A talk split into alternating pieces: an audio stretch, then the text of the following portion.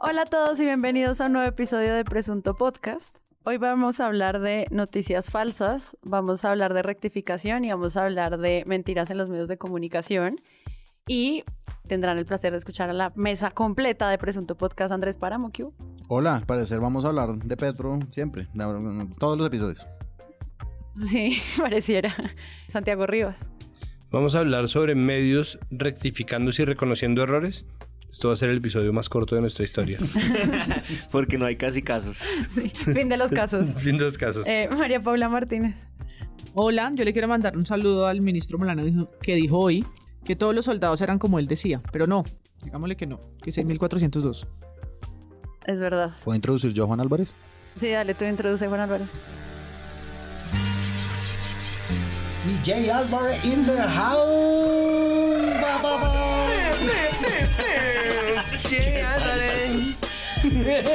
Para que algún día Juan cante. Sí, no, yo me tengo que En presunto. Pero Algún día. yo saludo también desde este falso ebrio. Hoy no nos hemos tomado ni una cerveza. Es que estamos en medio de una actividad cultural, la Feria del Libro de Bogotá. La gente que lee no toma. La gente que es escribe, una- en cambio, Eso es, con unas cubas.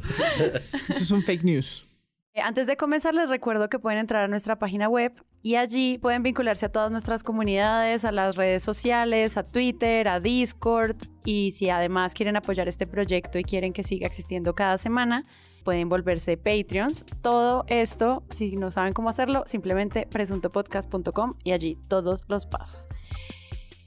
Comencemos.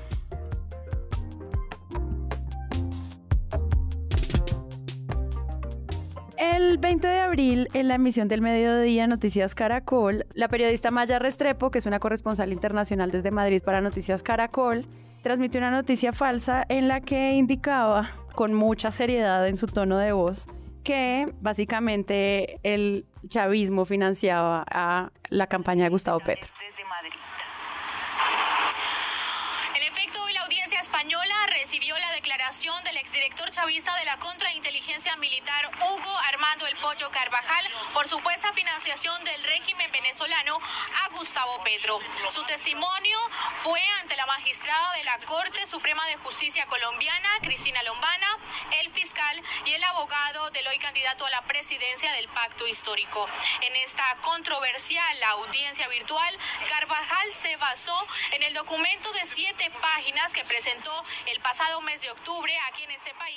Esto es un falso directo grabado desde Madrid al frente del lugar donde se supone que tuvo lugar una audiencia entre la magistrada Cristina Lombana, que ustedes conocerán si leyeron las columnas de La Calladita de Daniel Coronel, y Hugo El Pollo Carvajal, el ex jefe de inteligencia del gobierno de Hugo Chávez, que está en poder de la justicia española desde hace ya bastante tiempo. Es una nota que tiene un falso directo que se hace desde la calle como una reportería y que tiene imágenes no de la audiencia.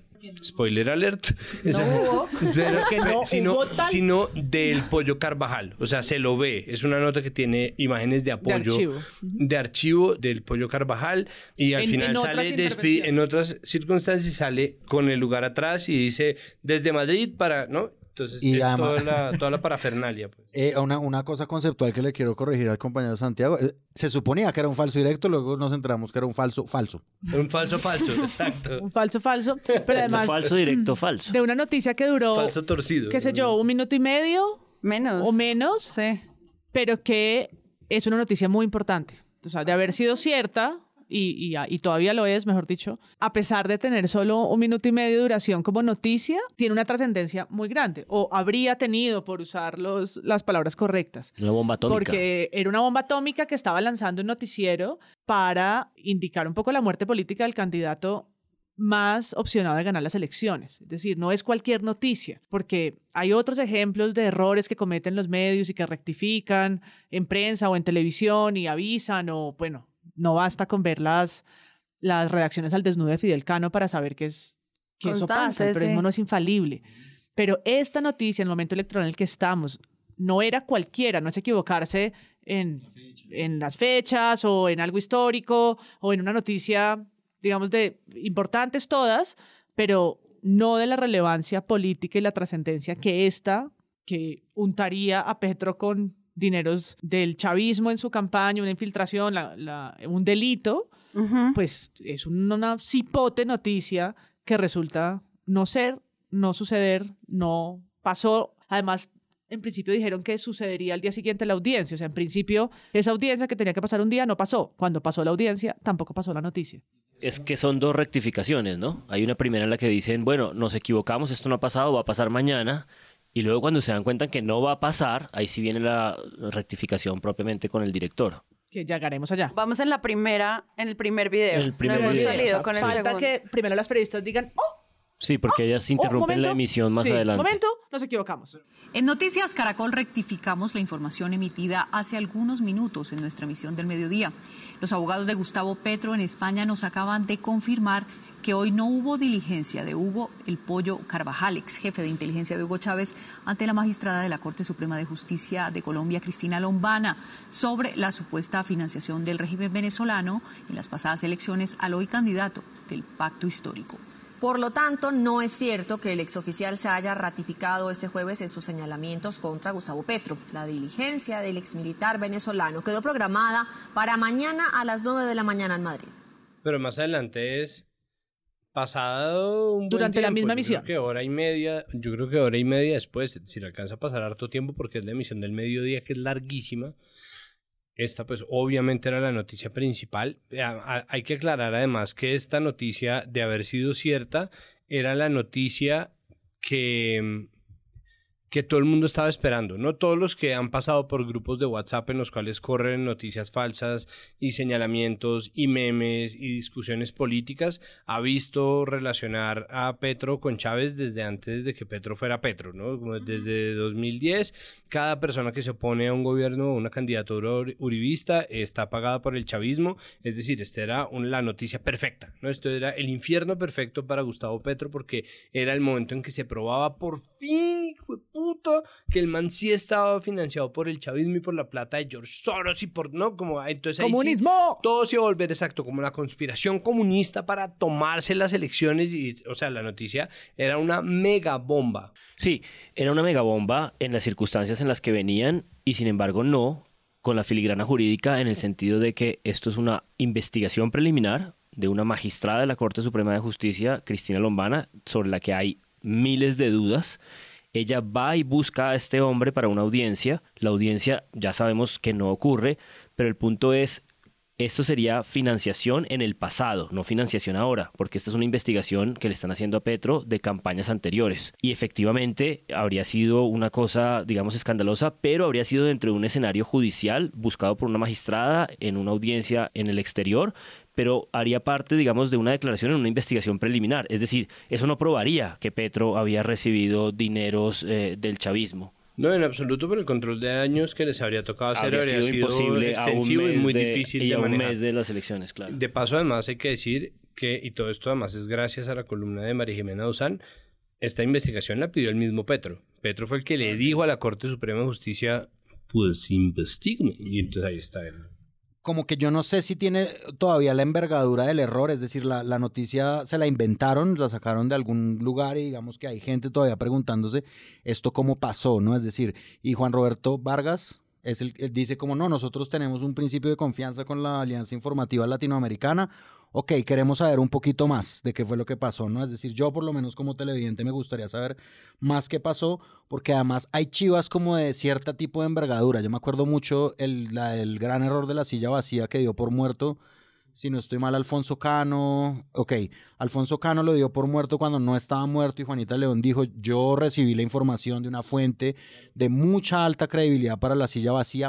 Es decir, es una explicación total y se la siguen cobrando lo cual es una, pues no es una locura, digamos como que, que se la sigan cobrando es normal en un país como Colombia que le quiere meter la puya todo todo el tiempo, pero Caracol sí sale como, no, pues ay, nos equivocamos, qué pena con todo el mundo, la rectificación de, de Juan Roberto Vargas no incluye la palabra Petro, que sí es muy mencionada en la nota misma, ¿no? Como que eso no, afectamos, perdón, a los televidentes, no, no, no, pues O a no. los afectados. Sí, exacto, a los afectados, no, pues no. Los afectados tienen nombre propio como tenían en la nota, que no la, no la dicen. Entonces uno va viendo, digamos, cuál es la envergadura de esto y es como, van a salir con el error, porque, de nuevo, equivocarse se puede en el periodismo y se, todo el tiempo sucede, Pero, ¿cuál es la envergadura del error? O sea, ¿y cuál es la honestidad total que pueden dar frente a la envergadura del error? O sea, no es que el error no importe porque hayan perjudicado a un candidato de izquierda.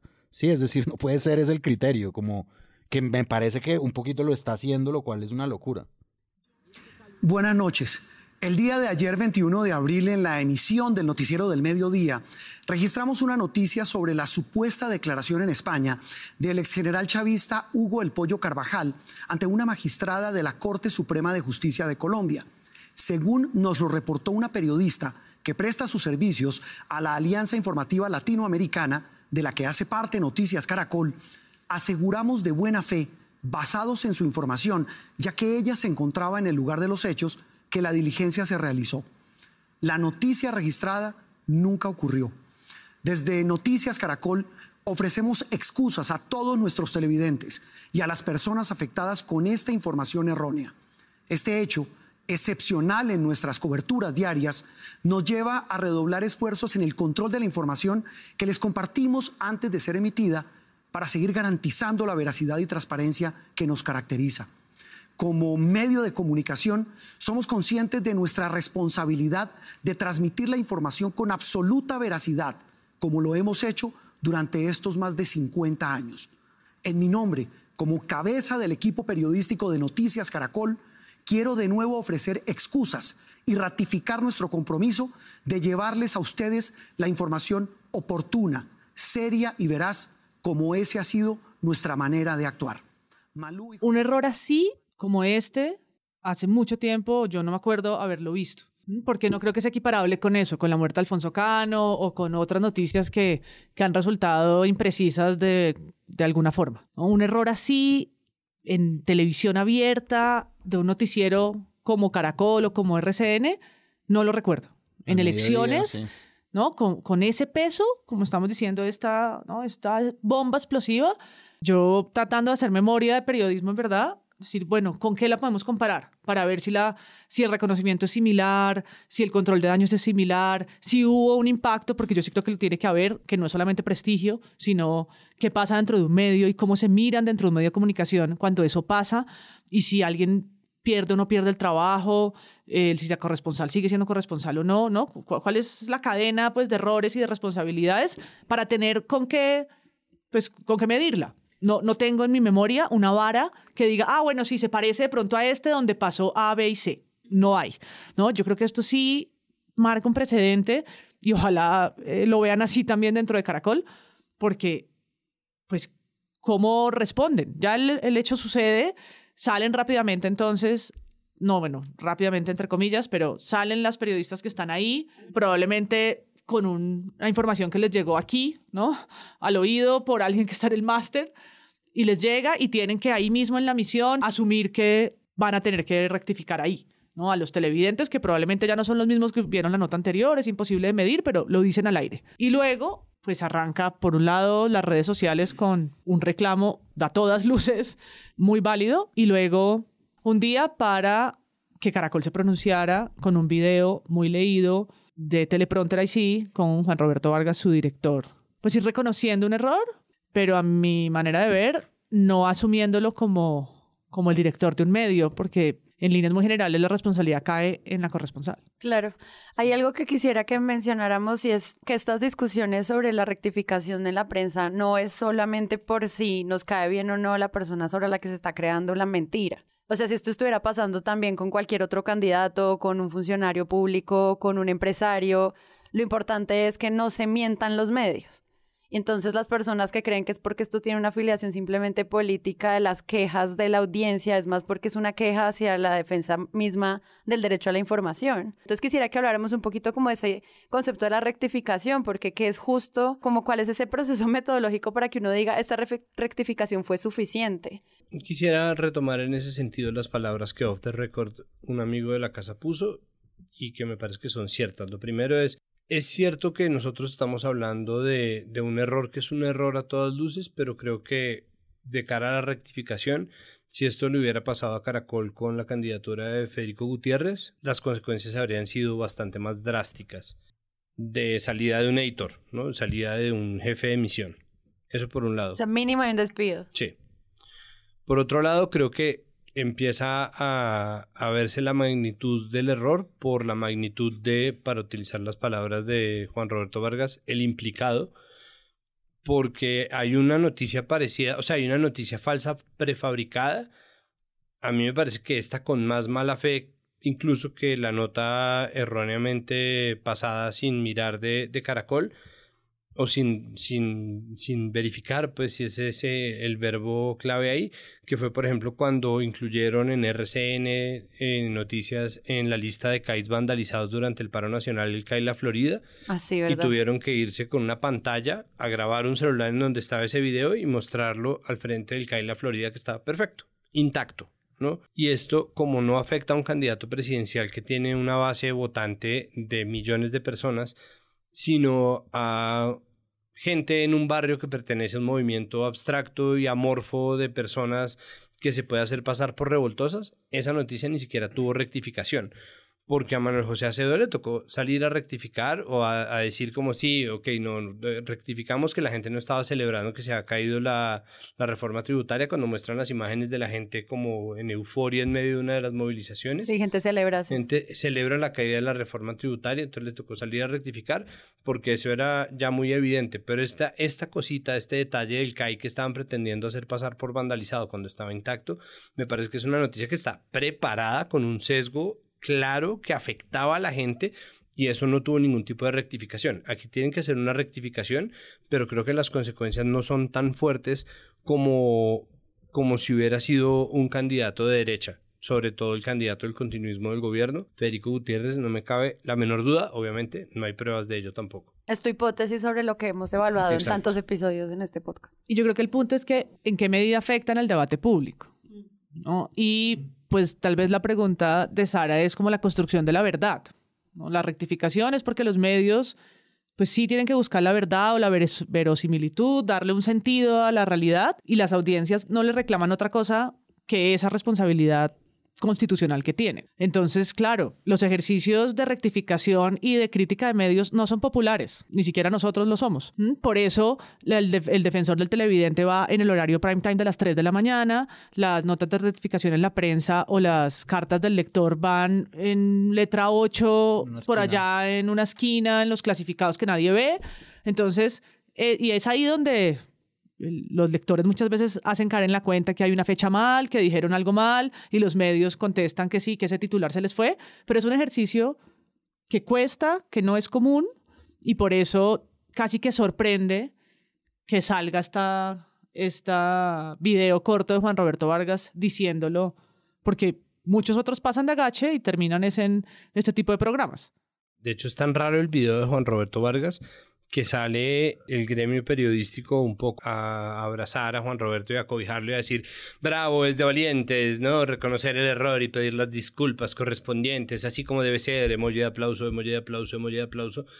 Y creo que ahí es importante decir un par de vainas. Lo primero es que Juan Roberto Vargas utiliza la expresión mala fe y eso lo repiten eh, varios periodistas que retuitean y que un poco loan el hecho de que esté pidiendo disculpas Juan Roberto Vargas diciendo que no hubo mala fe y por el otro lado salió como, como el señalamiento a esta solidaridad de cuerpo del periodismo que se está cubriendo la espalda y que no es capaz de reclamarle a Caracol el tamaño de, de, error que cometió y yo en eso estoy de acuerdo con la gente. Creo que no se fue lo suficientemente duro con un medio que cometió un cagadón que además termina afectando a todo el entorno mediático porque lo que hizo Caracol Noticias va a servir para que cada nota que no le guste a alguien o cada nota que eh, ofenda o que transgreda los límites del discurso ideológico de un candidato, de una base votante o de una maquinaria o de una bodega o de lo que sea, va a tener de inmediato en Caracol el sustento para montarle una narrativa en contra, el sustento para poner en duda cualquier cosa que se diga,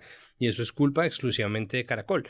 ¿No? Y lo otro es, yo no creo que se necesite de mala fe para desinformar. Yo no creo que sea un asunto de mala fe y creo que decir que no es una conspiración es una idiotez gigantesca porque nadie está esperando que lo sea y quien está esperando que lo sea, tal vez su criterio, pues no habría que tenerlo tan... Es decir, no se necesita, al contrario, tener una sala de redacción completa en donde alguien manda una nota diciendo esta vaina que es semejante bomba de noticia y que todo el mundo todo el mundo al mismo tiempo dé por hecho que eso es cierto, hasta el punto en que nadie es capaz de verificar si eso pasó, si no pasó, si sí lo dijo, si al menos hay otro hijo de puta medio hablando de eso porque es un notición o no, sino pasarlo derecho quiere decir que ellos piensan que eso es verdad y que sobre la base de que ellos piensan que eso es verdad están dispuestos a traicionar el ejercicio básico de producción de un noticiero. Entonces, eso es, eso no necesita mala fe. O sea, ellos no necesitan tener inquinas, ser antipetristas, odiarlo, tener un muñeco vudú de Petro. Eso no, es lo, eso no es el punto. El punto no es si ellos están conspirando con el gobierno Duque para tumbar a Petro. El, el hecho es que ellos creen que eso es así y por eso ni siquiera son capaces de mirar lo que pasa. Por otro lado, hay una cosa que me parecería, que me parece importante dejar ahí flotando y es la razón por la cual el gremio periodístico es también tan eh, obsecuente, si se quiere, o tan condescendiente con la cagada que cometió Caracol, que es gigantesca, en parte es porque Caracol Noticias va a seguir existiendo de forma inevitable. Y una cosa que tiene que hacer el gremio periodístico, nos guste o no, nos sepa mierda o no, nos parezca tibio o no, nos parezca flojo o no, es hacerse un poco la idea de que ese error igual vamos a tener que superarlo como gremio y vamos a tener que superarlo en la medida en que Caracol pues va a seguir sacando investigaciones y seguramente va a sacar muchas noticias que sean verdaderas y seguramente no se les va a volver a pasar un error de estos en mucho tiempo, más valdría y va a, va a seguir teniendo periodistas de buen nivel y va a seguir teniendo eh, notas buenas y notas mejores y peores, editoriales, debates, entonces Caracol va a seguir ahí y esa inevitabilidad hace que también de cara al futuro quienes trabajamos en medios eh, muchas veces optemos por decir como bueno, no, no como por favor hagamos como un borrón y cuenta nueva porque si no de verdad va a ser inviable, pero todo esto es culpa de Caracol. el cuidado de la institucionalidad y la marca. Tomando eso en cuenta, eso que tú acabas de decir, en Diario Criterio hay una columna de Laura Quintana que se llama La fabricación de hechos y pues ella reconstruye como muy completamente este debate. Para que los quieran leer, les dejamos en las notas del episodio. Pero hay una frase que me gusta sobre lo que tú estás diciendo y es, el canal nos dice que su negligencia fue confiar en una periodista afiliada. No nos basta esa explicación. Habría que investigar más a fondo lo que pasó y que los medios abrieran el debate sobre cuántas veces ha pasado en lugar de estarse cubriendo la espalda. Y yo creo que, pues bueno, cúranse la espalda, pero eso no les quita que no puedan investigar. Podemos seguir haciendo esta, este mensaje de borrón y cuenta nueva, pero al mismo tiempo es una información que hay que seguir verificando y que te dice como, oye, pues muy bien, gracias Juan Roberto por aceptar tus errores, esos de humanos, lo que tú quieras, pero explícanos. No, yo creo que lo que iba a decir iba por esa misma línea y era lo que había planteado Páramo ya eh, efectivamente, la nota del señor Vargas eh, habla de que eh, seguirán ofreciendo información oportuna, seria y veraz, como lo han hecho en los últimos 50 años. O sea, sí está esta idea como de esto es solo un error, es un desliz. Pero creo que la pregunta definitiva es esa. Y esto es una audiencia que se supone que va a ser una magistrada, una magistrada que cualquiera que siga más o menos el devenir de este último par de años de este gobierno sabe que es una magistrada que iba a dar por eh, liberado a Uribe, la recusan, la recusación prospera y ella tiene que retirarse de ese caso. Es la magistrada que tenía que haber introducido las carpetas, según cuenta María Jimena Duzán en su columna de Ricardo Calderón de los eh, espionaje y se tardó en sumarlas. Es una magistrada bastante cuestionada, lo cual además es aterrador, ¿no?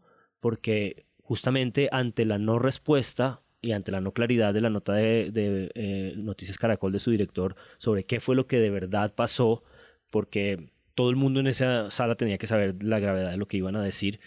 Y al no, al no completar, creo que se habilitan columnas como la de María Jimena de Usán, que son muy, muy completas y que ponen muy en entredicho eh, la actuación de una magistrada de la Corte Suprema de Justicia. Y creo que perfectamente uno puede empezar a preguntarse quién era la fuente de esa noticia, quién es el que dice lo que el pollo iba a decir.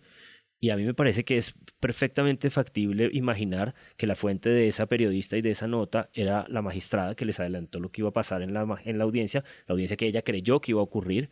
Y luego nos enteramos de que el pollo efectivamente aparece al día siguiente y dice que no quiere declarar. Pero ojo, todo esto lo resumo en una sola cosa. Según entiendo, por, la, por, la, por lo que comunica María Jimena Duzán en su nota, quien le informa a Noticias Caracol que acaban de publicar una nota falsa son los abogados de Petro. Que también estaban pendientes, como dijo Santiago al comienzo. Entonces, un poco para decir, si no es por esta cantidad, ¿qué, dónde, ¿qué nos recuerda esta idea si los abogados de Petro no estuvieran pendientes? ¿Qué les recuerda la última vez? Las malditas elecciones en donde un millón y medio de votos se estaban extraviando.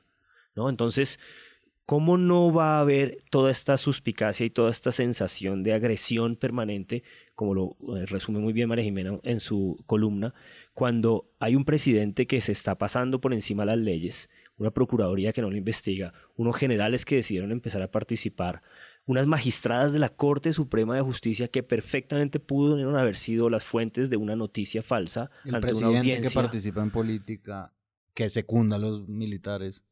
¿Cuál es la cadena de, de verificación? ¿Basta la, ¿Basta la confianza en un- una persona que hace una reportería para sacar ese bombazo teniendo en cuenta bla, bla, bla, bla, todo el contexto? Pues uno diría no. No basta, ¿no? sí. Una reportería sin corroboración de fuentes, porque si tiene una fuente, la, Exacto, no- la no- magistrada tiene derecho y está protegida como fuente, pero al mismo tiempo Claro, la periodista pero- tiene que corroborar. Exacto, o sea, no, no pasa como el examen 1.0 de una tarea de periodismo y además adentro, yo creo que en este ejemplo y en muchos otros, no son como lo es una portada o como es cualquier tipo de cubrimiento, no es una responsabilidad individual exclusiva. O sea, para llegar ahí, como para llegar a la portada o como para llegar al titular de un medio, hay una cadena de responsables. Eso lo vieron varios ojos. Eso pasó por varias manos. Eso se habló con más de una persona. Entonces, que al final, en la rectificación, termine siendo un error individual, creo que lo que hace es como ensuciar la responsabilidad más colectiva que yo creo debe asumir un medio en cualquier caso, con una portada de mierda, con un cubrimiento sesgado o con una noticia falsa. Hay un equipo y yo creo que una redacción también funciona así, es decir, que hay un editor que así como acompaña una nota eh, cuando se gana un premio, así mismo tiene que salir corresponsable cuando un cagadón como estos pasa. Y, a- y una cosa más que es como el recuento de hechos que están en la columna de María Jimena Duzán. María Jimena Duzán se tomó como la molestia de contarnos la noticia entera, ¿no? Como de los hechos son estos y los hechos exceden un poquito lo que sucedió en Caracol, exceden la falsa audiencia y son un montón de otras cosas. ¿Quién es esta magistrada? ¿Cuáles son, ¿Cuál es la audiencia? ¿Por qué fue que Petro la pidió? Eh, si quieren saber más de la magistrada, consulten lo que decía Santiago, la calladita de Daniel Coronel. Y al final vota su opinión, que pues ese es la opinión de María Jimena. Pero la noticia nos la está dando María Jimena Duzán en una columna de opinión, que es lo no tan sorprendente en Colombia, porque en Colombia muchas veces las noticias nos llegan a través de columna de opinión. Tan es así que una columna de opinión ha ganado premio a mejor noticia. Pero a mí sí me sigue sorprendiendo eso, que las noticias nos lleguen a través de eso, porque uno no va a leer opinión, la, digamos, un gran sector de lectores no va a leer opinión para informarse. Sí, van a ver qué es lo que María Jimena piensa de los hechos y ella tiene que decir, vengan, yo se los aclaro porque no son claros y no eran claros. No eran claros por algo también que mencionó Juan ahorita y era cualquier persona que le haya hecho seguimiento a sabe quién es esta magistrada. Pues a veces uno lo que empieza a percibir es que no todos le hacemos seguimiento Claro. a. Entonces no es tan fácil como saber la trayectoria, por ejemplo, de una magistrada de la Corte Suprema de Justicia, decir, ah, claro, ella está ahí, uno para eso usa los medios, como para saber qué es lo que están haciendo, porque hay una audiencia a la que están viajando todas estas personas a Madrid. O sea, como hay un montón de contexto que revisando para este episodio nos encontramos muy poco y más bien como todo aclarado en la columna de María Jimena, que hace que pues no todos nos podamos enterar. Entonces hay un montón de cosas. No, por supuesto. Para empezar también, yo les decía antes de empezar el episodio, en mi vida había escuchado del Pollo Carvajal. Ah, es la no. primera vez que Sí, escuchaba no. de él y me puse a revisar lo que el país ha publicado en los últimos seis meses o en los últimos dos años rápidamente. El país de España. El país de España es un personaje que toda esta información que iban a intentar montar en una audiencia ahorita ya la había pronunciado. Las, las declaraciones de él contra, eh, eh, diciendo que el chavismo el ha, ha financiado a la izquierda latinoamericana, las lleva diciendo mucho tiempo. Europea, Y- todo. Y, lo que está claro es que él pretendía negociar con la justicia española para no ser extraditado a los Estados Unidos. Parece que nada le funcionó. Va a ser extraditado a los Estados Unidos, un poco quizás en paralelo con lo que le pasa a Otoniel. Y a raíz de que ya no hay nada que hacer porque sus acusaciones en contra de Podemos nunca prosperaron y nunca cuajaron y no presentó evidencias, el hombre va a ser extraditado y quizás eso explica por qué en esta audiencia él lo llevan, dice él, a la fuerza y cuando llega ahí y esperan que declare, dice, no tengo nada que declarar, porque el hombre parece que ya dijo lo que tenía que decir, no le funcionó, va a ser extraditado, el hombre tiene como sus cuentas saldadas con la justicia española. Entonces, sí quedan demasiadas preguntas sobre por qué una audiencia ahora, ¿no? ¿Por qué una periodista tiene la información de lo que el hombre va a decir? Bueno, quizás porque ya sabíamos lo que el hombre viene diciendo, pero es una cosa aterradora imaginar que, como dice Laura Quintana muy bien en su, en su columna, ¿cuándo más pasan estas cosas y no nos damos cuenta? Exacto. Bueno, es que ahí, vuelve la discusión, ¿no? Vuelve la contraparte de una discusión que habíamos estado teniendo y es eh, la discusión sobre eh, eh, David Gittis y la Flip, ¿no? Cuando nosotros salimos a decir, digo, eso es así, eso no es una cosa que estemos nosotros especulando ni opinando sobre eso, que la FLIP no es un comité de ética periodística, sino es una fundación que se dedica a proteger el derecho de los periodistas y de las periodistas a expresarse, a dar información y a decir incluso mentiras, porque las mentiras no están penalizadas por una cosa que es mucho más grande, que es casi que filosofía del derecho y es que las mentiras llegado el momento le pueden salvar la vida a una persona. Entonces no se pueden penalizar las mentiras y ya. Y hacer seguimiento de, de la verdad tiene sus límites, es decir, la FLIP no funciona como, como un, comité ético, pero empieza a hablarse y muchas voces han empezado a decir que se necesita un comité ético. Claro. Ese comité ético solamente puede nacer del mismo gremio periodístico. Ese comité ético solamente puede nacer de la cooperación entre los medios y no de un ente externo, mucho menos de un ente gubernamental ni público, sino de una cámara en la que los medios se comprometan a, de cara a la gente a hablar de estas cosas y, un poco ser transparentes, pero eso no funciona así, mucho menos en un país cooptado corporativamente como lo es Colombia, mucho menos con un gremio periodístico que está dispuesto a aplaudirle la medio excusa a Juan Roberto Vargas, que de nuevo, de cara a la magnitud del error, es una medio excusa. Es una excusa muy floja. Yo trato de interpretar insuficiente. cuáles son las razones por las cuales Félix de Bedut saldría a aplaudirlo. Yo trato de interpretar cuáles podrían ser las razones por las cuales salen a decir, bueno, muy bien, y, y, llego a esas conclusiones, pero a mí me sigue pareciendo que se queda muy corto, siquiera en la mención de Gustavo Petro, pero además de verdad en darse cuenta del nivel de noticia que estaba soltando así sin más. Es que la gente es tan inconstante en su consumo de noticias, es tan casual que hay gente que empezó a ver el noticiero y no terminó de ver el noticiero cuando rectificaron. Y no vio el noticiero el otro día y entonces sigue con el chat de WhatsApp de las tías diciendo que el chavismo sigue financiando eh, y, el, y el corto del noticiero de estar por ahí deambulando los, los, segundos, ¿no? Internet, viralidad, etcétera. Juan Pablo Calvas en la W sí le dijo a Noticias Caracol y hashtag explicación ya, ¿qué es esto? ¿Qué es lo que está pasando? Entonces, como que si hay unos que se dijeron como, ah, bueno, pero rectificaron súper bien, pero al menos en la W, que también le llega a mucha gente, pues quedó como esa pregunta al aire. Es un daño grande, muy grande el que se le hace a todos los medios de comunicación, los que pertenecemos además a conglomerados de medios, cuando se da una falla de este tipo, porque se atenta contra la credibilidad y la credibilidad de todos nosotros queda en entredicho. Eso es doloroso.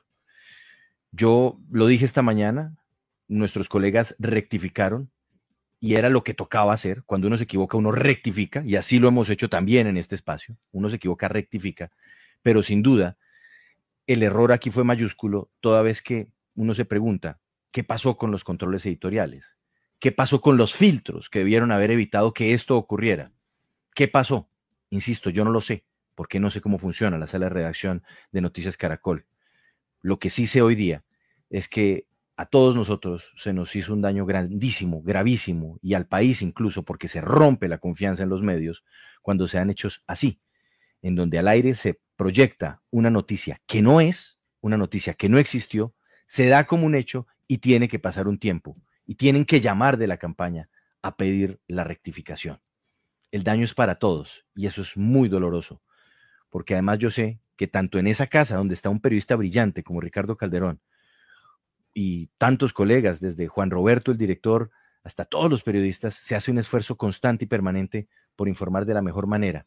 Y un error como este les hace daño a ellos, nos hace daño a nosotros y le hace daño al país. Ojalá nos puedan explicar qué fue lo que pasó es necesario. Yo creo que es necesario saber cuáles fueron los filtros que allí fallaron, pero pues duele mucho porque todos pagamos y sobre todo paga la democracia, porque como guardianes de la democracia y de la libre expresión que somos los medios de comunicación, estas cosas no deberían pasar. Y lo digo sobre todo porque se trató de un hecho político. Errores cometemos muchos. Importante reconocerlos. Y en un caso como este, ojalá ir un poco más del- allá del reconocimiento. Bueno, Y yo quiero volver sobre, sobre esto de la rectificación porque yo no creo que sea un acto de valentía, como lo calificó mucha gente. Para mí era lo mínimo. Claro, ¿no? Cuando, estamos, no, cuando estamos hablando de, del deber y un poco la responsabilidad, que es más bien la palabra, pues asumir la culpa es la etapa base, es el cero, ¿no? Para entrar a discusiones, que era por donde iba Santiago, que tienen que ver con cómo hacia adentro los medios tienen protocolos para esto, que en el mundo eso se llama autorregulación. Lo que pasa es que esa palabra pues como que le da, le para los pelos a, a muchos medios de comunicación porque pareciera un ejercicio en el que alguien les va a decir cómo hacer las cosas. Y por supuesto, la misma Flip eh, es muy cuidadosa con cualquier tipo de regulación que termine siendo regresiva para la libertad de expresión. Pero los debates de desinformación, de noticias falsas, de problemas con las fuentes, son un debate de autorregulación que no es otra cosa de cómo los medios tienen medidas para tratar de equivocarse lo menos posible en su responsabilidad de contar la verdad. Así. Lo que pasa es que no los conocemos. Poco sabemos como de la cocina del periodismo, cómo se arman esas noticias enormes, cómo se le contrata a alguien un falso directo para que pregrabe algo en otro uso horario y lo mande y eso llega al máster y quién lo pone y, y quién lo revisa. O sea, poco sabemos de como los pasos que se dan para eh, decidir, por ejemplo, están sentados en una redacción y dicen "Mm, Petro, Petro enano en una silla o Petro enorme y todo el mundo dice "Mm, buenísima idea. ¿Sí? O cómo es que toman decisiones, incluso aquí hemos hecho varios capítulos de género, ¿no? Dice cualquier barrabasada el titular y hay una cantidad de personas que asienten la cabeza y dicen fantástico, a nadie la se le sonrisa ocurrió. más bella de los Olímpicos y todo Y el mundo, "Mm, buenísimo. buenísimo. Qué ¿Por qué no? enfoque. ¿Por qué no? ¿No? Entonces, no, una, uno a veces poco lo, lo parodia porque ¿cómo es que sabemos tan poco de la manera en la que estas, estas- este tipo de noticias llegan hasta el momento de ser publicadas, en el medio que sean, en la Sí. radio, la televisión o en la prensa? Sí, porque el asunto es, vale, falso directo. Son eh, mecanismos, ¿no? Tácticas de operación en una sala de redacción, qué sé yo. Pero estos son verbos conjugados en pasado, en pretérito, ¿no? Declaró, dijo, sobre temas que son judiciales. Lo que dice Juan Álvarez del lenguaje, pues sí, o sea, nosotros, el, digamos, el título de este podcast es el presunto podcast para burlarnos un poquito de ese lenguaje eh, como, sí, como chistoso de los periodistas, pero en periodismo judicial es ultra necesario en ciertos momentos, es decir, ahí es donde nacen las categorías bien usadas de presunto, diría, habría dicho, habría declarado. Acá, investigado, sindicado. investigado, exacto. Y acá- Importantes. Y acá, no, o- esta vez no. Eso es lo que cuenta María Jimena en su columna, que es muy delicado porque ella lo que dice es que ella efectivamente sí tuvo una fuente en la audiencia y ella dice que una de las cosas delicadas de la audiencia, eh, también reseñado por los abogados de Petro, es que Petro está en una investigación preliminar, una investigación preliminar pedida por él. Y la magistrada se comporta en la audiencia como si Petro fuera un imputado. Por eso es que María Jimena Duzán titula su columna Petro el imputado. El ¿no? sindicado. El sindicado, perdón, el sindicado.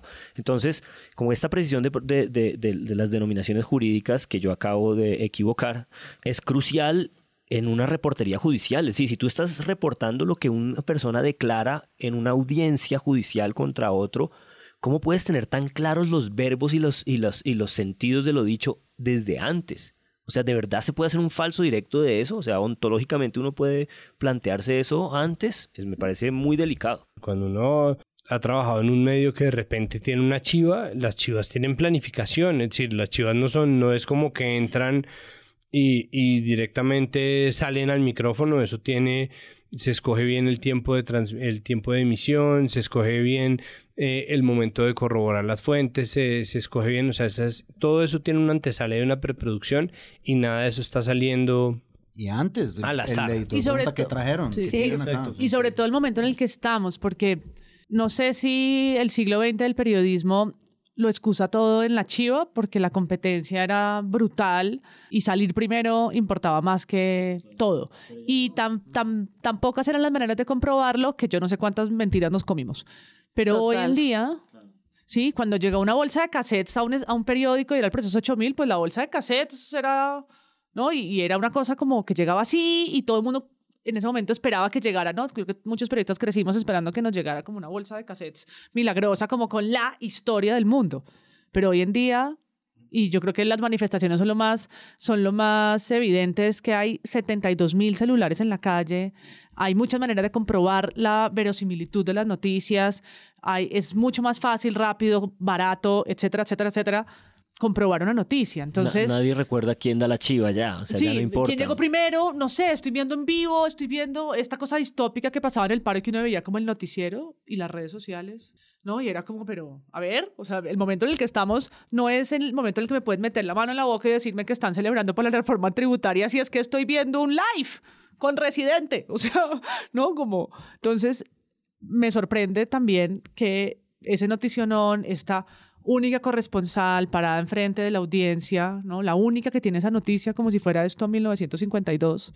Es muy raro. Cuando estaba pasando todo esto, el 23 de abril, La Silla Vacía dice en su titular en vivo, Petrismo hace tendencia contra Caracol a pesar de excusa por noticia falsa. ¿Cómo lo ven ustedes? Yo, a mí me parece que es como un, es un titular pues muy lamentable y muy triste en la medida en que es como un escape hacia adelante, ¿no? Es como, bueno, ya les pidieron excusas porque están eh, tirando su bodega encima de la gente. Y creo que es otra manera de no darse cuenta que un poco esta desesperanza y esta mm, frustración que hemos hablado ya un par de veces de la gente frente a los medios en este cubrimiento de campaña en el que empiezan los sesgos a verse tan claros, pues no requiere como de estas huidas hacia adelante, sino de esto mismo que hemos estado tratando de elaborar y es, ¿cómo fue que pasó esto? O sea, esto no, esto no tuvo que haber sido una cosa más delicada. Y siento que la discusión que, se, que está desaparecida y que no hay oportunidad como para tenerla, o porque no existe ese comité de ética del que hemos hablado, o porque los medios eh, quieren salir de esto rápidamente y con el control de daños más, rap, más, más cómodo, es la posibilidad de que exista un sesgo estructural contra la izquierda colombiana. Y me parece que eso es lo que a los medios de comunicación les cuesta mucho trabajo considerar como conversación siquiera. Sobre todo en un entorno en donde la gente todavía sostiene, y yo en esto, en esto me sostendré, y es el, embeleco de la objetividad. Entonces, medios que se hacen ver o, que buscan eh, como plantarse como medios objetivos o neutrales de cara al poder, eh, son medios que obviamente tienen un sesgo político y que al no mostrarlo lo hacen más evidente. Creo que ahí, por ejemplo, la silla vacía comete un doble error. Me parece un titular lamentable, me parece que es culpar a la gente, o sea, hacer titulares contra la gente y hacer titulares, además, señalando de petristas a muchas personas que desde hace mucho tiempo se sienten traicionadas por los medios de comunicación. Negar ese sentimiento de traición es grave. Entonces salir a decir que el petrismo arma escándalo a pesar de que se les pidió disculpas por semejante nivel de noticia falsa es primero lavarle la cara a Caracol en un episodio que de verdad es muy grave, segundo faltar a lo que está diciendo MP que es verdaderamente pues que es verdaderamente importante de reconocer el contexto en lo que está pasando y las implicaciones y el impacto que eso puede generar, faltándole el respeto a un principio, pues además a una de las cosas maravillosas que tiene la comunicación digital es que todo el mundo tiene una voz para hablar y todo el mundo tiene la posibilidad de, de, de contrapreguntar y de cuestionar al poder. Creo que la silla vacía, pues este es, esta nota que sale es como esa modalidad que ellos tienen de informar en vivo las noticias y son notas muy cortas, es como para que usted esté informado. Un par de párrafos. Un par de párrafos y sale y como bueno, para que usted esté informado, el titular dice mucho más que lo que dice adentro, es decir, entonces Petrismo reacciona de mala manera después de las excusas que están tratando de decir. Me parece como grave, sobre todo porque la silla vacía, aparte de ser un medio digital, que es lo que dice Santiago, nativo digital, pues, la silla vacía además se ha dado una pela novedosa en su momento, que era ellos mismos tener la valentía suficiente de criticar otros medios de comunicación. Eso lo ha hecho los superpoderosos de los medios. Ellos han hecho, digamos, se han dado esa pela y es un, como una bandera en verdad que ellos levantaron diciendo, bueno, los medios también tienen que juzgar a los otros medios. En fin, aquí no lo están haciendo. Y lo otro es que eso, que digan que el petrismo se abanderó de eso, cuando la gravedad de la cosa fue la suficiente como para que el director de Noticias Caracol haya salido a leer unas excusas. Una manera en la que nosotros tratamos de ver qué está ocurriendo con la comprensión de las audiencias. Y pues ahí es donde también quedan preguntas. Entonces, bueno, nos quedaban varias conversaciones sobre entender las rectificaciones. De nuevo, todo el tema de fake news y la posverdad y todo lo demás hace parte como de un constante que nunca nos abandona. Sobre todo ahorita que estamos ya semanas de primera vuelta presidencial, mientras no tengamos este comité de ética, mientras no tengamos otra entidad, pues nos toca a nosotros como audiencia ponernos las pilas a tener mejor consumo crítico. Entonces, ya veremos qué pasa. Eh, muchas gracias, Santiago. Como siempre, un placer. Muchas gracias, Juan Álvarez. Gracias. Muchas gracias, María Paula. Eh, gracias. Y muchas gracias, Andrés Páramo. Ella debió cerrar la nota diciendo, soy Bart Simpson.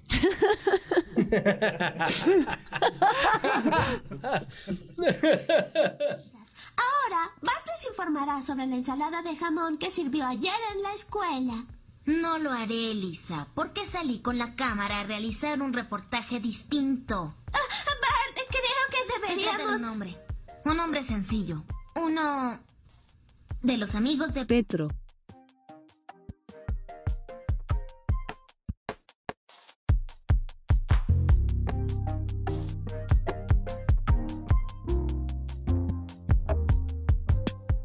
Si les gustó este episodio, les invitamos a que lo compartan en todas sus redes sociales. La producción es de Sara Trejos. El análisis es de Santiago Rivas, María Paula Martínez, Andrés Páramo y Juan Álvarez. La postproducción es de Rodrigo Rodríguez del Oro Podcast. Los invitamos a que visiten nuestra página web www.presuntopodcast.com donde pueden aportar a este proyecto convirtiéndose en mecenas y accediendo a los espacios exclusivos de los donantes. Al mismo tiempo, pueden encontrar el ingreso a nuestra comunidad de Discord y apoyarnos en la presunta tienda. También pueden escucharnos en nuestro canal de YouTube o en todas las plataformas de podcast.